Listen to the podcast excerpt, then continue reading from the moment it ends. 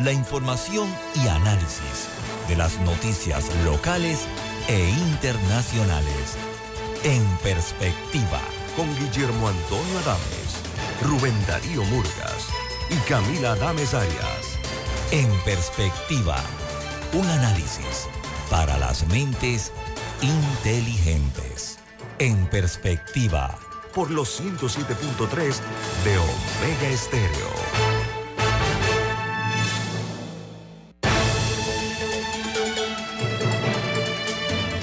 Hola, buen día, bienvenidos.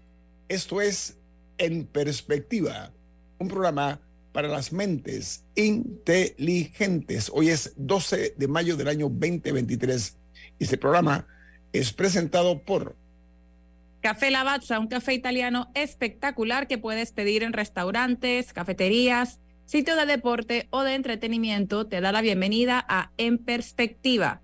Pide tu Lavazza. Este programa se ve en vivo, en directo, en video, a través de Facebook Live. Lo pueden ver en sus teléfonos móviles o celulares, en sus tabletas, en sus computadoras. Pueden también sintonizarnos en sus televisores en el canal 856, canal 856 de Tigo y en la app de Omega Stereo disponible tanto en Play Store como en App Store y en otra app que es gratuita que se llama TuneIn Radio, TuneIn Radio. Todos nuestros programas quedan colgados en video en YouTube. Un breve repaso sobre las notas que hacen primera plana en los diarios más importantes del mundo. El New York Times titula Migrantes hacen fila para ingresar a Estados Unidos a medida que la política de la era pandémica se acerca a su fin los funcionarios están lidiando con un aumento de solicitantes de asilo, ya que el título 42 que permitía a los eh, agentes fronterizos retirar eh, rápidamente a, las, a los inmigrantes se levantó anoche, a medianoche. Eh, esa información ha sido pues titular en muchísimos medios internacionales. El Washington Post titula los Estados Unidos ve una afluencia migratoria récord a medida que se levantan las restricciones fronterizas por la pandemia y la política fronteriza del título 42 utilizada durante la pandemia para impulsar rápidamente eh, a los inmigrantes que estaban en los Estados Unidos ilegalmente expiró a la medianoche, a esta medianoche. No, ya había 60 mil personas esperando para cruzar en la frontera. Impresionante, impresionante los videos. El Wall Street Journal titula La afluencia de migrantes desborda la, la frontera con los Estados Unidos y México al finalizar el título 42, la medida fronteriza de la era de la pandemia que durante tres años ha servido como una herramienta de control fronterizo contundente para dos administraciones consecutivas, hizo eh, anoche eh, ya eh, su final.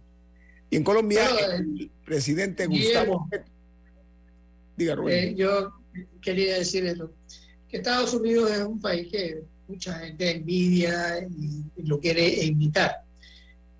Entonces Estados Unidos lo que tiene que abogar por que exista un mundo más justo, que la gente no quiera parecerse más a, a, Estados Unidos. No se escucha bien, señor, porque no se escucha bien. La gente lo que está ahí en Ah, bueno, entonces. Sí, no se escucha bien. Disculpe. Eh, Oiga, en el Colombia, el presidente. No, no, se, no se escucha bien, señor Murgas. Hay que revisar el técnico que revise qué está pasando. En Colombia, el presidente Gustavo Petro advierte que algunos conspiran para un golpe de Estado y dijo en eh, una cuenta de Twitter que él utiliza después de lo que dijera un coronel retirado, en el sentido de declarar, vamos a tratar de hacer lo mejor por defenestrar a un tipo que fue guerrillero. El presidente Petro dice que les aterroriza que acabemos con la impunidad. Mientras en México la sentencia al agresor que atacó a una mujer con ácido, una mujer de 46, fue, fue condenado a 46 años de cárcel. Es la primera condena en América Latina que sanciona de manera ejemplar eh, este tipo de ataques a las mujeres. Y en Brasil, eh, la brutal desigualdad en eh, la renta del país y se observa que se reduce también el menor nivel en 11 años por el incremento de la paga a los más pobres en un país en el que el 17% eh, de la brecha entre ricos y pobres él ubica a Brasil entre esa, en esa posición. Disculpen. Voy a cerrar las internacionales por otra información que se genera en El Salvador y es que el gobierno presenta una ley para retiro voluntario de empleados jubilados o pensionados por 25 mil dólares como techo máximo de pago. Esta mañana vamos a platicar con un distinguido invitado. Vamos a esperar que se conecte para platicar acerca del acontecer nacional. Eh, me refiero en esta ocasión al actual presidente de la Asamblea Nacional, el doctor Cristiano Adames, quien hoy nos eh, distingue con su participación. Él es además eh, candidato a la presidencia de la República por el Partido Revolucionario Democrático. Eh, estamos esperando que el doctor Adames conecte su cámara para proceder a charlar con él acerca de la de la situación actual eh, país. Eh, doctor Cristiano Adames, eh, buen día, bienvenido, ¿cómo está? Bien, bien, gracias. Usted anda en una gira por el interior, ¿no? Y estamos, estamos en, en la provincia. Sí, es, muy bien, no, no tiene que tocar nada, muy bien. ¿En la provincia me dijo? Estamos en la provincia de Chiriquí, en, culminé en el día de ayer una gira que inició en el distrito de Barú, y prosiguió en el distrito de Bugaba y ayer concluimos en el Boquete, Hualaca y Dolega. Bueno, doctor Ames, gracias por su tiempo. Usted está en una actividad frenética de, de visitar, eh, eh, como dicen el PRD, el patrullaje doméstico, creo que se denomina, ¿no? El, doctor Adames es el primer miembro del PRD que salió a anunciar su candidatura a la presidencia eh, de la República. Eh, y reitero, eh, es un hombre con una trayectoria interesante dentro de la Asamblea. Doctor Adames, entremos en materia.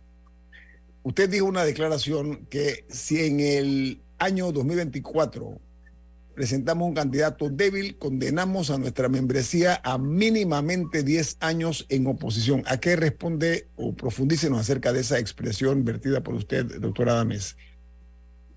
Bueno, es un rumor a voces de pasillos, en el sentido de que el PRD y cualquier partido que ejerza una función pública en la gestión se ve eh, endilgado de, del desgaste que produce la misma máxima en las condiciones eh, que hemos logrado, gracias a Dios, superar el mundo, que fue la crisis sanitaria producida de la COVID. Entonces, el, el partido de gobierno, que es nuestro partido, está asumiendo muchas de las responsabilidades de una gestión que a nuestro juicio, en muchos rubros, es fallida. Y por tal razón, eh, el candidato o la candidata que pretendiese una opción electoral tendría necesariamente que internamente abarcar la mayor cantidad de expectativas en cuanto a unificar y rescatar mucha de la música del colectivo interno que se ve desmeritada y considera haber sido postergada o no tomada en cuenta. Por eso es que el candidato débil que vaya a las que vaya a las generales es un candidato que va montado en un tren directo hacia un probable fracaso electoral. Y en ese caso, a nuestro juicio, sería el ungido de gobierno en este momento, que es el actual vicepresidente de la República. Doctor Adames, eh, en eh, términos muy claros, diáfanamente claro, usted cuestionó, eh, en términos bastante severos, el rol del Ejecutivo, que dice que se ha desplegado en la regeneración del contrato, en renegociación, perdón, del contrato de Minera Panamá. Eh, amplíenos ese concepto, doctor, por favor.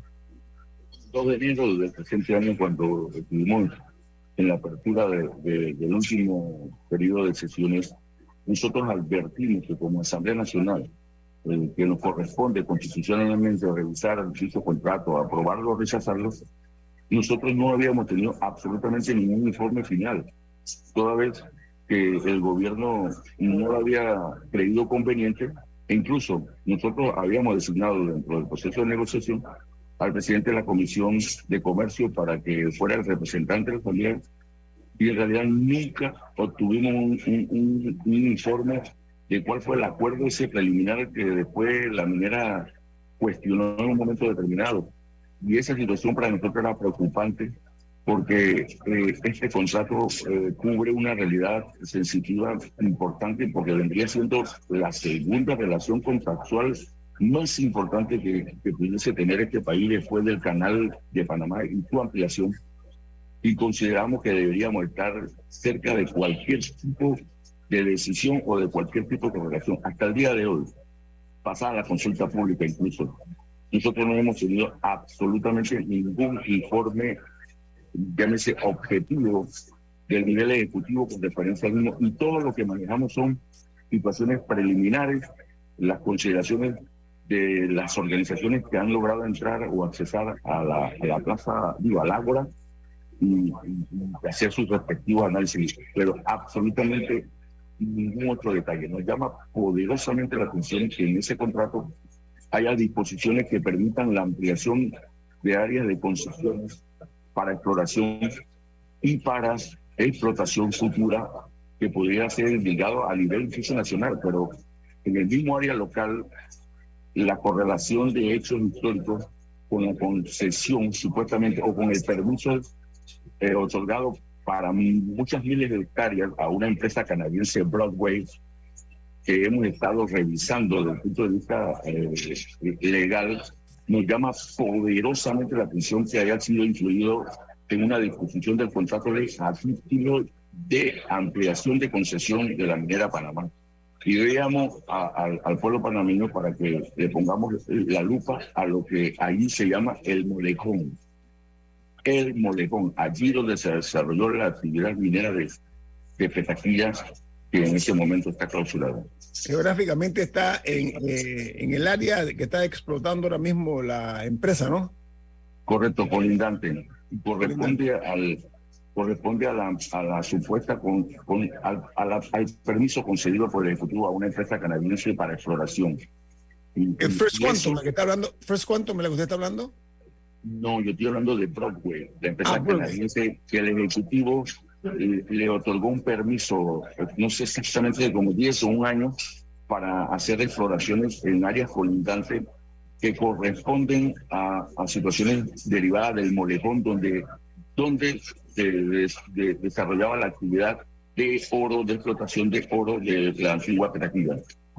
Doctora Adames. ya, ya, ya tengo, un corte comercial, Camila, tengo un corte comercial ineludible. Doctor Cristiano Adames nos está esta mañana acompañando en directo desde la provincia de Chiriquí, donde se encuentra eh, en campaña, porque eres eh, uno de los aspirantes a ondear la bandera del PRD en las próximas elecciones del año 2024. Viene más aquí en su programa En Perspectiva, un programa para la gente inteligente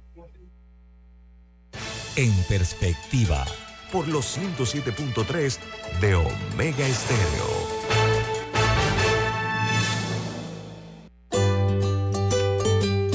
En la vida hay momentos en que todos vamos a necesitar de un apoyo adicional. Para cualquier situación, hay formas de hacer más cómodo y placentero nuestro diario vivir. Sea cual sea su necesidad, en Hogar y Salud los apoyamos haciéndole la vida más fácil, porque contamos con la experiencia necesaria para recomendarle lo que usted necesite. Recuerde, Hogar y Salud les hace la vida más fácil. Atención, amigos de Veraguas, ya abrimos nuestra nueva sucursal en Boulevard Santiago. Estamos abiertos en todas nuestras sucursales del país y le hacemos su entrega de forma gratuita en Panamá Centro. Para mayor información, puede consultar en Instagram y Facebook. Juan Diego se fue a Europa. Cristina remodeló su casa. Y los Martínez mandaron a su hija a la universidad a Estados Unidos. ¿Sabes qué tienen ellos en común? Que todos, para alcanzar sus sueños, empezaron ahorrando ¿Y tú qué estás esperando para comenzar la ruta de tus sueños? Empieza con Multibank, el banco que te da el servicio y el rendimiento que tus ahorros merecen. Para alcanzar tus sueños más rápido, comienza aquí, en multibank.com.pa. Nuestra democracia y la patria cuentan contigo. Inscríbete como miembro de mesa en cualquiera de nuestras oficinas y sé responsable de contar cada voto. Tribunal Electoral. La patria la hacemos contigo. En perspectiva por los 107.3 de Omega Estéreo.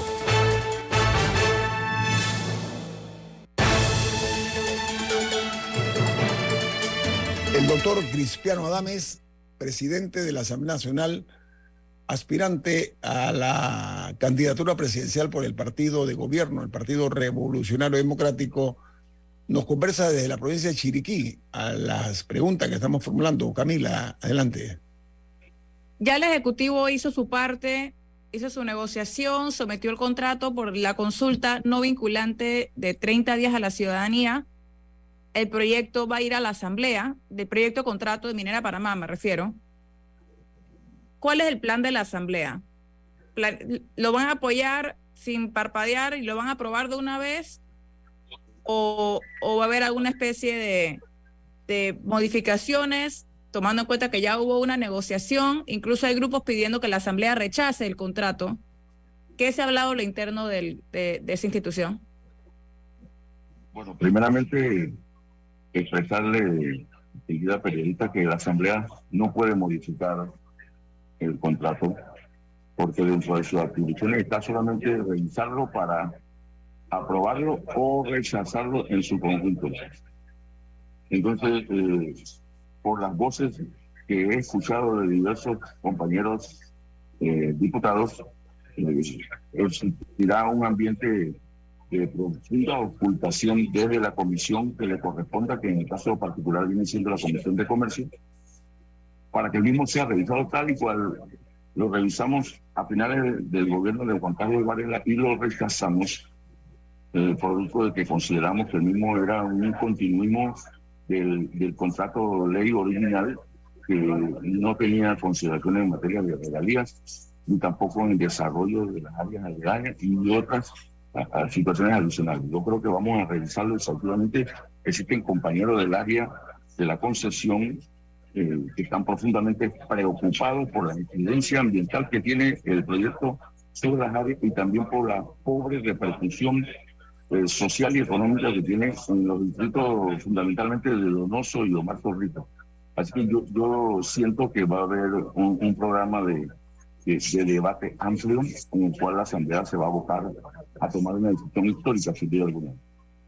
Eh, y, aprovechando que estamos hablando de, de la Asamblea, nosotros hemos mencionado en este programa en reiteradas ocasiones, hemos criticado poco la desconexión que parece haber entre los problemas del país y los proyectos discutidos en la Asamblea.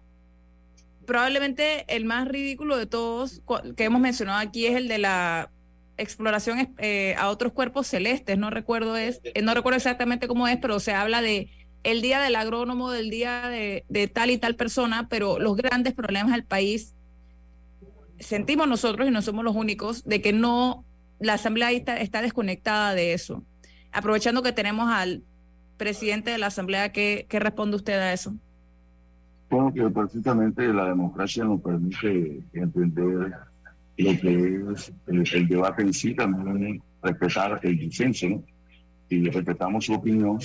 No, sin embargo, en el caso de, lo que usted refiere del, convenio, un convenio internacional, en el cual Panamá suscribió a nivel de, de, un, tratado internacional y nos corresponde simplemente por conducto de la Cancillería que lo presentó a la Asamblea, evaluar eh, la repercusión. Pareciera ser que hay cosas que no tienen impacto directo con la realidad nacional, pero hay cosas que están fuera de la realidad que sí tienen una consideración como el cambio climático. Y el cambio climático aquí nadie lo está eh, especialmente dándole seguimiento, no obstante tenemos buenas pautas supuestamente ambientales, nadie le está dando seguimiento. Y ese es uno de los desafíos del siglo XXI y que los científicos a través de esas experticias eh, pudieran corroborar una serie de, situaciones que, que, pudiesen presentarse. Y en el caso particular creo que sí ha habido proyectos de ley que la ciudadanía estima que no, no son los adecuados o convenientes, más sin embargo también hay otros como el incremento al 7% del Producto Interno Bruto para la educación pública, que es un proyecto de, mucha avanzada, de, de, mucho contenido y que yo creo que, que, no ha sido tomado eh, particularmente en cuenta y que va a repercutir a partir del, del 2024 el proyecto de conflicto de interés en la gestión pública que es un proyecto de rendición de cuentas y, no que pudiéramos asumir. O sea, que tenemos una variante en donde podemos disentir, opinar, verificar y me parece que hay un conjunto de iniciativas que sí son potencialmente eh, positivas para el país y hay otras que por lo menos hay gente que considera que los festivales en el interior de la República son situaciones secundarias, más sin embargo, cuando usted vaya al área y eso repercute de tal forma en la economía circular, ellos consideran otra cosa porque si no, entonces estuvieran sentados en, su, en sus balcones mirando para Panamá. A ver qué, qué, qué hay en Panamá.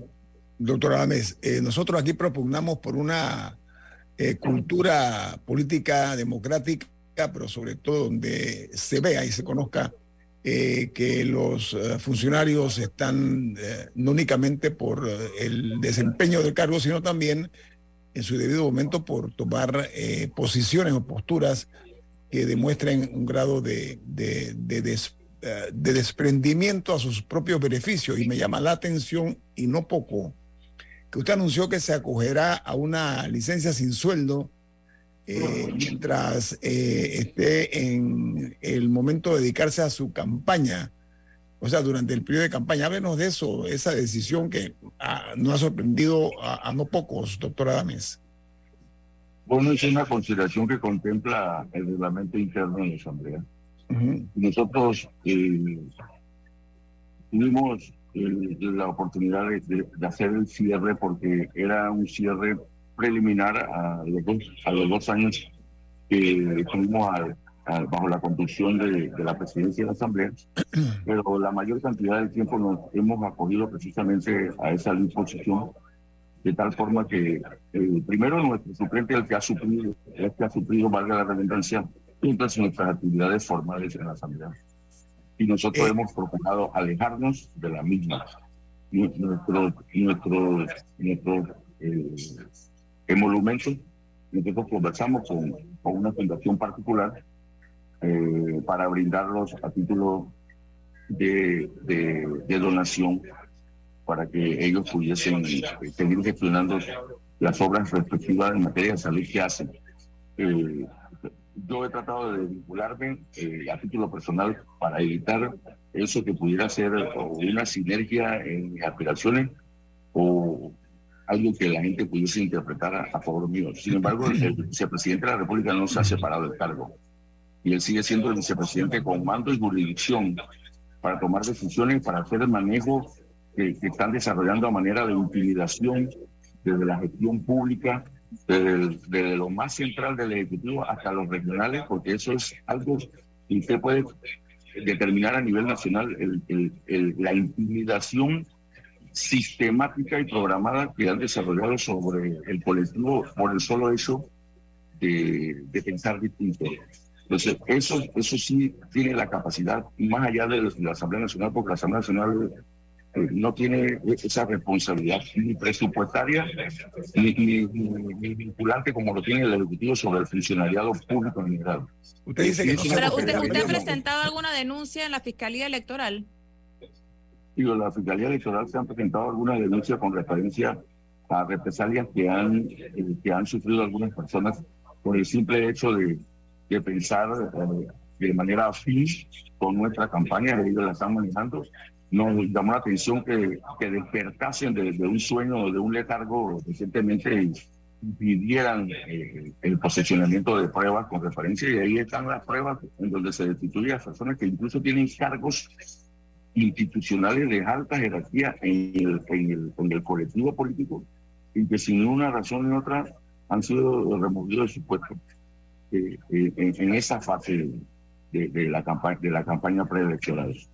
Pero por eso te digo, hemos eh, examinado la norma electoral de la Nueva República de Colombia y allá supone que todos, los que tengan algún grado de rango político o jerárquico vinculante se separan de sus puestos eh, mientras haya una contienda electoral porque presupone la, utilización o de recursos o la utilización de influencias. Por eso que nos llamaban poderosamente la atención de que, en Colombia nos decían cómo es posible que, que usted o, el vicepresidente todavía estén en sus puestos. Yo creo que eso debe ser incluido dentro de una futura reforma electoral para impedir que haya una acción directa sobre los votantes. Usted también ha denunciado rejuegos de poder dentro del, del, mismo partido, del PRD. En el caso de las reservas, usted fue muy crítico de eso y, recuerdo haberlo escuchado decir que usted iba a ir a una primaria en el 8-3, eh, que es la curul que usted ocupa actualmente. Ahí hay cinco espacios, de los cuales uno está reservado. Eh, ¿cuál, es, cuál, cuál, ¿Cuál es su opinión de la manera en la que se ha manejado el tema de las reservas dentro del, del partido para las diferentes diputaciones. Dos minutos, presidente de la Asamblea. Eh, espero. No, no, adelante. Por favor, dos minutos. y disculpe. Rápidamente. Eh, el, PRD fue el primero en implementar las primarias al final del año 90. Pues este mecanismo que se utilizó en esta ocasión fue un mecanismo absolutamente arbitrario cuya pretensión fundamental era, era obviar ese requisito democrático. Y por eso que la primera resolución que mandató el Comité Ejecutivo logramos desistirla a nivel del Tribunal Electoral porque era un cálculo erróneo político y técnico sobre la capacidad de un partido de realmente presentarse en una primaria para fortalecer su unidad interna. Así que considero que el ánimo fundamental fue obviar la primaria para manipular las acciones a nivel de los territorios y presentar una oferta electoral mediatizada como en efecto han seguido intentando después de nosotros haber logrado la desestimación de esa primera resolución del Comité Ejecutivo del cual yo formo parte. Oiga, doctora Adames, le vamos a quitar unos minutos más, sé que usted está en su campaña, pero tenemos un par de preguntas interesantes. Este es un programa que escucha a la gente pensante. Vamos a ampliar eh, acerca de otros tópicos vinculados a su gestión como presidente de la Asamblea, pero sobre todo su aspiración a ser el abanderado del PRD en las elecciones del año 2024. Viene más aquí en su programa En Perspectiva, un programa para la gente inteligente. En Perspectiva, por los 107.3 de Omega Estéreo. You already know H&R Block does taxes, but you may not know you can get expert help in person or virtually, or that our tax pros average 10 years of experience. You can even request the same tax pro every year. And that's how we make tax season a reason to celebrate. Make an appointment today at our WhatsApp 6674 1037. Grupo Clásico, 30 años brindando las últimas tendencias de la moda. Con Hugo Boss Clásico Womo, Suit Supply y Clásico Off, el grupo de tiendas de ropa masculina más elegante del país. Hugo Boss, marca número uno en el mundo de la moda masculina. Clásico Womo, una selección de la moda europea más exclusiva en un solo lugar. Suit Supply, la tienda que está rompiendo el estereotipo de la ropa masculina. Clásico Off, los mejores precios en tus marcas favoritas. Visítanos en los mejores centros comerciales del país Grupo Clásico, 30 años liderando la moda masculina en Panamá.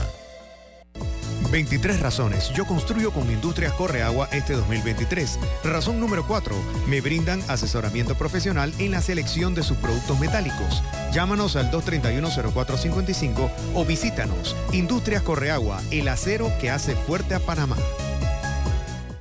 En perspectiva, por los 107.3 de Omega Estéreo.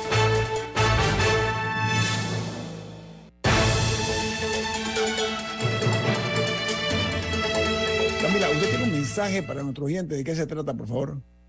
En Banco Aliado creamos oportunidades. Genera un 3% de interés con tu cuenta Más Plus. Banco Aliado, tu aliado en todo momento. Visítanos en nuestra página web bancoaliado.com y síguenos en nuestras redes sociales como arroba Banco Aliado. Banco Aliado, 30 años. ¿Tú qué quieres crear?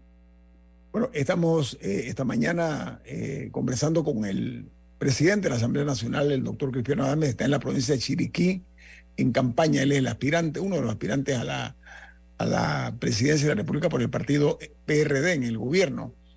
En este programa, doctor Adames, hemos sido muy severos en las críticas a la falta, primero, de disenso y segundo, eh, otro factor para nosotros importante es los debates públicos, para que la gente conozca el pensamiento de los candidatos, que no sean personas que voten por una campaña publicitaria o por un discurso que fue escrito por terceros.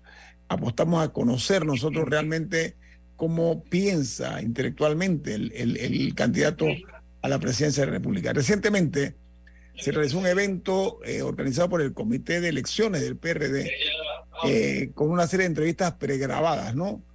Eh, y se le denominó como un debate, pero usted es uno de los tres que se negó a asistir. ¿Por qué no asistió usted a ese, entre comillas, debate interno, doctora Danés? Yo pienso que era fundamental para medir la trayectoria política y la experiencia que deriva de la misma y también para poder asumir algún tipo de decisión sobre la experticia institucional que, que pueda que tenga cualquier candidato o candidata que se produjera un verdadero debate. El debate es una confrontación de ideas, es una relación que, que, sale de, de, una pregunta para, para una respuesta, eh, en el caso particular de esta aspiración con profunda proyección en políticas públicas. Pero un debate no es un, no es un formato pregrabado.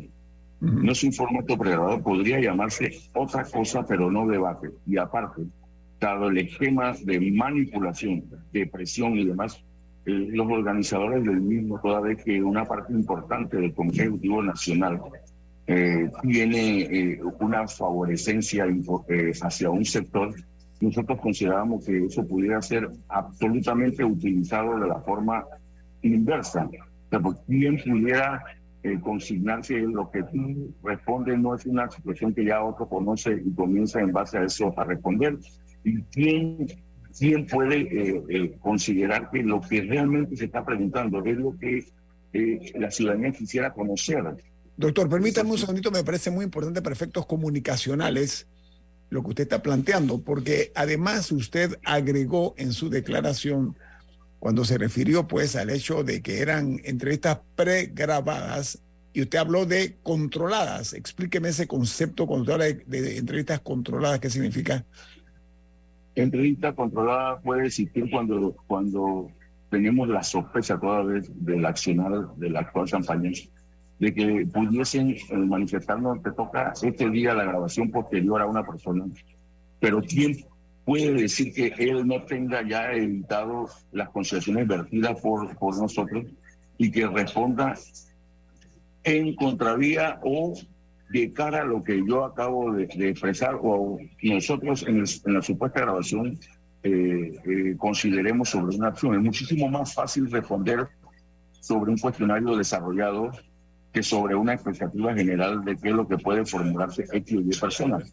Aparte que los moderadores del mismo, a nuestro juicio, debieron haber sido muy ampliamente escogidos de diversas tendencias para poder realmente eh, calibrar el nivel de conocimiento, el, el nivel de actuación política y, y, y el, ¿cómo te digo? el detalle que tenga el candidato con referencia a las preguntas. Pero si tú tienes una persona que nosotros no sabemos cómo la escogieron, no sabemos eh, cuál es el alcance de, de, su o a quién está adherido, eso no es un debate. Eso, eso lo puedo grabar en mi casa y mandarlo para que la gente eh, sepa más o menos lo que yo pudiera tener en mente eso no es un debate al estilo del PRD. El PRD está acostumbrado a que nos sentemos todos y que cualquier sector interno del partido, llámese de donde venga, eh, pueda expresar es esto, por qué es esto, qué sucedió, por qué no aconteció o por qué aconteció. Cuestionar es lo que está la, que, cuestionen eh, en forma directa, es su posición. Sí, cuestionarlo abierto, o sea, sin preguntas prefijadas, sino abierto, porque ahí donde tú desarrollas la capacidad que tenga en base al conocimiento y la experiencia. Porque además puede ser absolutamente controlado, escrito previamente. Diputado Ames, actualmente la Asamblea se encuentra en receso y regresa el primero de julio, ya para su último año. ¿Quién suena para presidente de la, para la Junta Directiva de la Asamblea, para presidente, primer vicepresidente y segundo vicepresidente? En realidad hay varias variantes que, que se están escuchando y no hay una definición porque la campaña ha abocado, ha abarcado todo el tiempo requerido como para, para estimar eso. Entiendo que después del 11 de junio estaremos el Comité Ejecutivo Nacional tomando una decisión en cuanto a la fecha. Hay muchas, suena el diputado eh, Torres, Ricardo Torres de Veragua, suena la diputada Zenobia Vargas, la diputada Kaira Harding, el diputado Daniel Ramos de Cofre. O sea, hay diferentes opciones. Siento que cualquiera que sea tiene que ser una, una junta directiva que esté a nivel de los problemas del país en referencia inicialmente al contrato de ley minera, porque nosotros tenemos que auscultar y revisarlo de manera acuciosa, porque eh, a la ciudadanía a que esté pendiente de cada uno de esos debates para que no haya un, hay una varilla en el siglo XXI firmado por un panameño. Doctora Adames. No, y una complicación. Eh, yo estaba revisando la lista de, de postulados del partido y creo que todos están corriendo y los que no están corriendo son aquellos cuya curul ya está reservada. Entonces, o sea, ¿cuáles son las probabilidades de tener a un presidente de la Asamblea que, también va a estar haciendo campaña en los últimos meses de, de su rol? Bueno, eso es algo que uno no puede obviar porque el derecho a aspirar está en nuestro estatuto, está en el código electoral y está en la constitución. Así que eso no lo podemos coartar siempre habrá alguno que, tenga esa responsabilidad viniendo del órgano legislativo. Lo importante es que acompañe de una junta directiva consona que pueda plantear ese esquema de puertas abiertas y, de reflexión absoluta de los temas nacionales que han de abocarse. El último año de que son siempre años difíciles, porque es el año donde ya eh, muchos dejan de creer, muchos dejan de obedecer y, y cualquier situación puede generarse un conflicto social de, gran repercusión. Y los últimos días de su, de su gestión como presidente de la Asamblea, en, en, funciones con la Asamblea andando, pasó algo llamativo. Y es que, no recuerdo si fue el último día de sesiones, había incertidumbre sobre lo que iba a pasar con la ley de extinción de dominio. Incluso el procurador Caraballo y el ministro Pino se encontraban en la Asamblea. Y al final ni siquiera fue un tema de que los diputados votaron por rechazar, sino que hicieron un boicot. No fueron. Había un poco de gente encerrada en un cuarto en la asamblea, pero no fueron. Porque eso, ¿Qué fue lo que pasó ahí? ¿Fue un desafío abierto a su autoridad en el momento o es algo que ya se había hablado? ¿Qué pasó con eso? Digo, desafío a mi autoridad no puede ser. Es desafío a la autoridad del pueblo. Porque si tú no estás en el recinto eh, parlamentario es una cosa a que tú estés encuartelado dentro de un recinto de la Asamblea. Son dos cosas muy diferentes. Ese desafío no es hacia mí, porque el tema era un tema de gran connotación eh, desde el punto de vista del crimen organizado y tenía que tener un reflexivo o respaldo rechazo con una posición, con argumentos como lo tenían quienes defendían que el proyecto debería abocarse a una realidad dentro del país Así que eso no es un desafío a mí, eh, eh, es una rendición de cuentas donde la ciudadanía va auscultando y, viendo quiénes estaban favoreciendo en el pleno, quiénes estaban en contra en el pleno y quiénes estaban encuartelados. Así que ese desafío es hacia el país, hacia la conducta general que debemos tener en cada uno de los debates y en caso particular en algo que significaba la limitación del brazo financiero de algo que vulnera los derechos de las futuras generaciones en este país y en cualquier lugar. Doctor Adame, una pregunta. Hay quienes comentan, eh, viendo este tema en perspectiva, ¿no? Hay quienes comentan, o no pocos dejan de comentar, que esto no ayudó a someter eh, a discusión en la Comisión de Salud el tema relacionado a la ley de medicamentos. ¿A qué se debe eh, ese tipo de falta de apoyo por parte suya, doctora Adames? Bueno, eh, ahí está una pregunta que, que, nos indica que a veces, como siempre en la familia, en la profesión y en la política, la comunicación es algo que debe ir por delante. Nosotros aprobamos el proyecto de ley que tiene que ver sobre la regulación técnica, la, la parte regulatoria del, de la modificación a la ley de medicamentos, la ley 1 del 2001, que aprobó esta asamblea hace tres meses. Hace tres meses la aprobó y era, era uh, muy avanzada porque permitía mecanismos como lo que han adoptado otros otras latitudes a de ley para que se generara un mercado interno que favoreciese eh, la demanda de la oferta desde el punto de vista de los precios, para evitar los, los oligopolios y para accesar de manera regulatoria a los países de alto estándar. Esa norma fue aprobada por la Asamblea Nacional, pero el Ejecutivo presenta al, final de, su aprobación otro proyecto que prácticamente coincide en muchos de los aspectos en las normas regulatorias que la Asamblea, eh, como te digo?, aprobó. Y, de manera paradójica, y, como te digo, sorprendente, el Ejecutivo veta el proyecto de regulación de la Ley 1 del 2001 actualizada. Eso, eso acaba de llegar a la Asamblea hace una semana y estamos profundamente consternado y sorprendido. ¿A qué lo atribuye usted, doctor? Doctor, ¿a qué atribuye usted esa decisión tomada por el Ejecutivo? A una carrera mediática, primero a una carrera mediática electoral que, impulsa el presidente eh, llevando una supuesta mesa de diálogo. Estamos preparados para, para debatirla puntualmente para demostrar que lo que no sí no queremos es que se, se perpetúe una acción de la mafia institucional para la compra a través de la ley 22 y que, que la seguridad de los medicamentos esté en cuestionamiento bajo la premisa eh, exclusivamente comercial. Estamos separados para eso. Y se debe que, me imagino que el, el señor que liderizaba la mesa, que es el señor vicepresidente, pensó que si la Asamblea pudiera sacar una norma antes que él, lo hacía como una competencia, y en realidad no lo hacía como una competencia, lo hacía como una función que deriva de, de, de sus atribuciones constitucionales. Eso es lo que resulta, porque esa norma era exquisitamente técnica y fue absolutamente eh, vetada por el Ejecutivo de manera, a nuestro juicio, equívoca. Y lo vamos a demostrar cuando inicien las sesiones. Por esa razón no se inició el, debate de lo presentado por el Ejecutivo porque había una norma que ya iba por delante que determinaba acciones con referencia a lo presentado por el Ejecutivo. Esa es la pura verdad y tenemos toda la evidencia como para demostrarlo prontamente. Diputado, última pregunta. En 30 segundos, ¿cuál cree usted que fue su mayor logro en sus dos años como presidente de la Asamblea y qué, cuál fue un gran pendiente? ¿Cuál considera usted que fue un fracaso de su, de su gestión? Digo, no hay fracasos eh, fundamentales, hay experiencias que uno toma para tomar las decisiones futuras. Creo que el principal logro fue eh, la política de puertas abiertas, en donde vinieron organizaciones de diversas eh, realidades nacionales en las cuales logramos puntos coincidentes.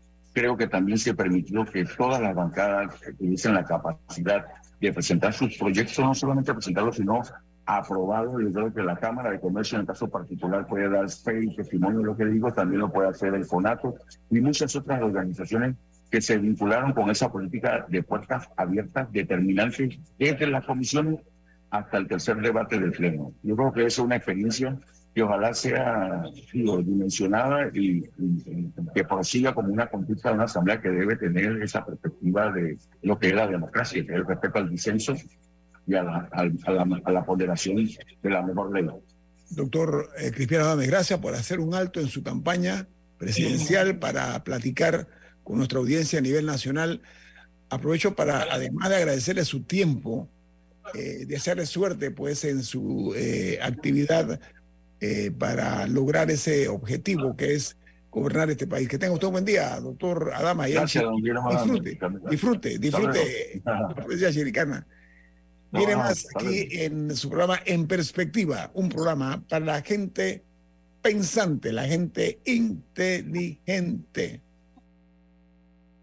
En Perspectiva, por los 107.3 de Omega Estéreo. En la Casa del Software integramos el pasado y el futuro de su empresa. Somos expertos en hacer que distintos programas y bases de datos se puedan hablar entre sí, consolidando sus sistemas de información. En la Casa del Software integramos el pasado y el futuro hoy. Para más información puede contactarnos al 201-4000 o en nuestro web www.casadelsoftware.com. Juan Diego se fue a Europa. Cristina remodeló su casa Y los Martínez mandaron a su hija a la universidad a Estados Unidos. ¿Sabes qué tienen ellos en común? Que todos, para alcanzar sus sueños, empezaron ahorrando. ¿Y tú qué estás esperando para comenzar la ruta de tus sueños? Empieza con Multibank, el banco que te da el servicio y el rendimiento que tus ahorros merecen. Para alcanzar tus sueños más rápido, comienza aquí, en multibank.com.pa.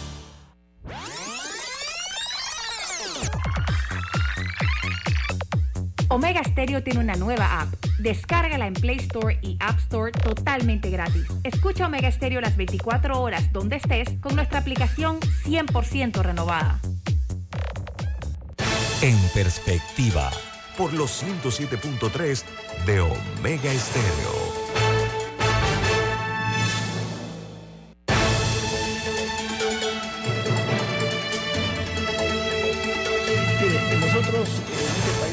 Ávidos de buenas noticias y qué suerte que cerramos la semana con un anuncio excelente, y es que la República de Panamá va a ser la sede por quinta vez eh, de lo que se llama el Cybertech Latinoamérica, que es un evento que está organizado por la Embajada de Israel, la Fundación Ciudad del Saber y Cybertech Global Events, eh, que reúne a oradores nacionales e internacionales tenemos eh, aquí el gusto esta mañana en este programa en perspectiva de platicar con el señor Eli Fasca, que nos va a dar mayores detalles acerca de este importante evento internacional. Señor Fasca, bienvenido y explíquenos eh, todo lo que tiene que ver con esta iniciativa que califico yo de feliz. Claro que sí, muchísimas gracias por eh, darnos el espacio. Cybertech Latam lo que está haciendo es trayendo del mundo entero expertos que hablen sobre lo que está pasando en las tendencias de tecnología más importantes que hay hoy en día em, y sobre todo centrado en tecnología israelí. Cybertech se originó en Israel y ahora es un fenómeno mundial donde hay muchas sedes en diferentes partes del mundo y Panamá es la sede para Latinoamérica. Es un evento donde esperamos más de mil personas, es un evento gratuito, eh, inclusive invito a todos los que nos están oyendo y viendo que se registren en Panamá www.cybertechconference.com.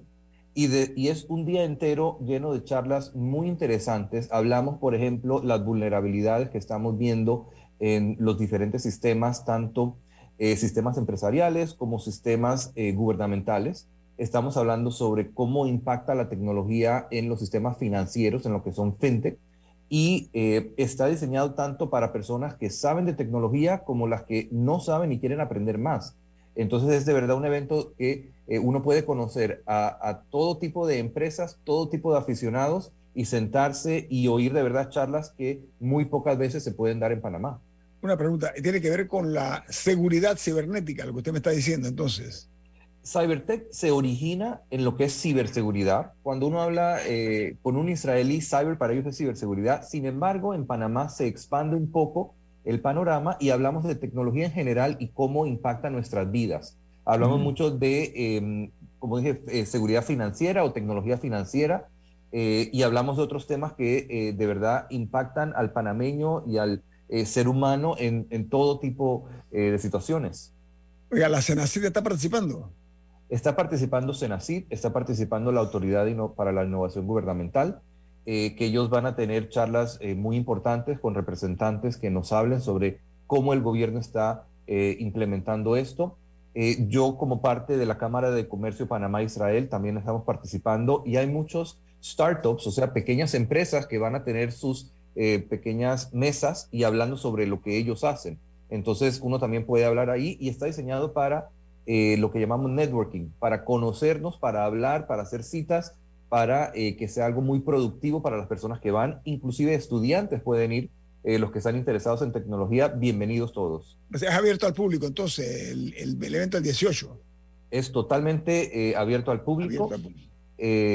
solamente regístrense y es un registro gratuito y es comienza a las 8 de la mañana y va toda, toda, todo el día. Vamos a tener charlas muy interesantes. Camila. Panamá durante la pandemia se vio obligado a avanzar un poco hacia la, hacia incluir la tecnología o implementarla en nuestro día a día. Vimos avances que no sé cuántos años habrían tardado eh, si no hubiera sido por eso, dentro de, la, dentro de lo bueno que uno puede sacar de lo malo. Por ejemplo, el vale digital, que estaba atado a la cédula, que yo por muchísimos años tuve ese QR en la cédula y nunca supe para qué, o sea, qué tipo de, utilidad se le podía dar. Eh, hubo avances con tema del teletrabajo, aunque hay, ahora hay muchas empresas echando para atrás, pero, pero algo se avanzó en ese tema. ¿Qué obstáculos tiene Panamá para implementar, para, para mejorar las vidas de la gente, sea con transporte más rápido, para resolver problemas como el del agua, con tecnología? ¿Qué, qué obstáculos ve usted que tenemos y qué se puede hacer para superarlos? Más, más que obstáculos, veo muchas oportunidades. O sea, Panamá tiene todas las herramientas tecnológicas para em, hacer el cambio que quiera. El teletrabajo fue un ejemplo excelente de que rápidamente en Panamá se pudo implementar eso. Em, todo lo que es la transformación digital avanzó muchísimo en estos años, en esos años de la pandemia, y la idea es seguir con esos avances y no echarlos para atrás. Vemos mucho la inclusión financiera, que eso es el vale digital, que eso son las herramientas como eh, YAPI, y NECI, todo eso, eso es muy importante, eso va a seguir eh, avanzando. Y estamos viendo ahora también eh, lo que va a ser el uso de inteligencia artificial para ayudar eh, a todo tipo de empresas a ser más productivas. Entonces, en realidad, Panamá no veo obstáculos. Panamá es uno de los países que más adopta la tecnología a nivel de Centroamérica y tal vez en Latinoamérica es uno de los más rápidos. Eso sí conlleva, sí conlleva un poco de problemas porque estamos viendo mucho más ataques cibernéticos que están llegando a las empresas y a las personas. Uno tiene que ser más cuidadoso. y a los gobiernos ah, también. Correcto, el gobierno, las empresas, las personas eh, están siendo afectadas. Eh, esa protección es importante, eh, pero la idea de que la tecnología te puede ayudar y puede habilitarte, eso es lo más importante aquí, que la tecnología es un habilitador, no un, no un obstáculo. ¿Y cómo hacemos para que, para que para que la gente no se quede atrás, por lo menos parte de la población. Por ejemplo, es fabuloso que ahora tengamos la ficha digital para la caja de seguro social, excepto cuando uno llega a una institución y a veces no se la quieren aceptar. Pero, pero vamos avanzando con ciertas cosas, pero hay personas, por ejemplo, los jubilados o, o simplemente personas que en la escuela no les enseñaron estas herramientas tecnológicas. ¿Cómo hacemos para avanzar sin dejar gente atrás?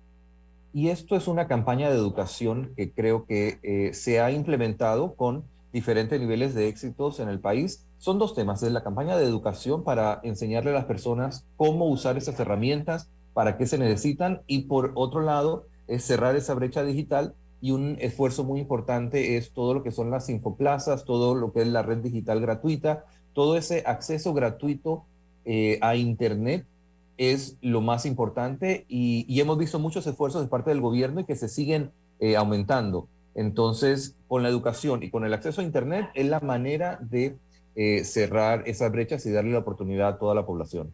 Hablé que es el quinto año que Panamá sirve como sede eh, de esta Cybertech Latinoamérica, ¿no? de, los, de ese quinquenio, ¿qué beneficios hasta este momento se han visto eh, que ha dejado este tipo de actividades en nuestro país. Me lo dice en dos minutos, si tan amable, señor Fasca. Claro que sí. Eh, Panamá fue seleccionado por su situación estratégica. Hay eh, muchas empresas que a través de Cybertech conocieron Panamá y que se establecieron en Panamá. Y también, como saben, hay mucha relación entre Panamá e Israel. Son dos países muy, muy afines y han habido muchas misiones, delegaciones que han visitado eh, Cybertech y que han mejorado las relaciones, inclusive en muchos acuerdos gubernamentales que se han firmado o iniciado en Cybertech y que están trayendo beneficios al país en los próximos años, hablando de centros de excelencia, hablando de eh, desarrollo de nuevas tecnologías, hablando de poner a Panamá en el mapa como un hub digital regional. Entonces, definitivamente que esto trae muchos beneficios al país y vamos a seguir viendo esto en el futuro. Bueno, el señor Elifaja, él es miembro de la Cámara de Comercio Panamá-Israel y nos, está, nos ha hablado acerca de un evento importante, un evento internacional que se va a realizar el 18 de mayo, donde nuestro país será sede por quinto año eh, de lo que se denomina el CyberTech Latinoamérica, que es una actividad, un evento que organiza la Embajada de Israel en Panamá, además la Fundación Ciudad del Saber y eh, CyberTech Global Events. Va a tener oradores internacionales, señor Fasca, ¿no? Totalmente, la mayoría son internacionales, pero tenemos con un, eh, con un muy buen representación de Panamá.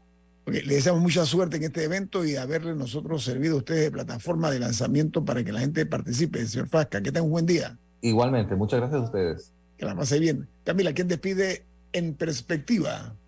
Café Lavazza, un café para gente inteligente y con buen gusto que puedes pedir en restaurantes, cafeterías, sitios de deporte o de entretenimiento. Despide en perspectiva.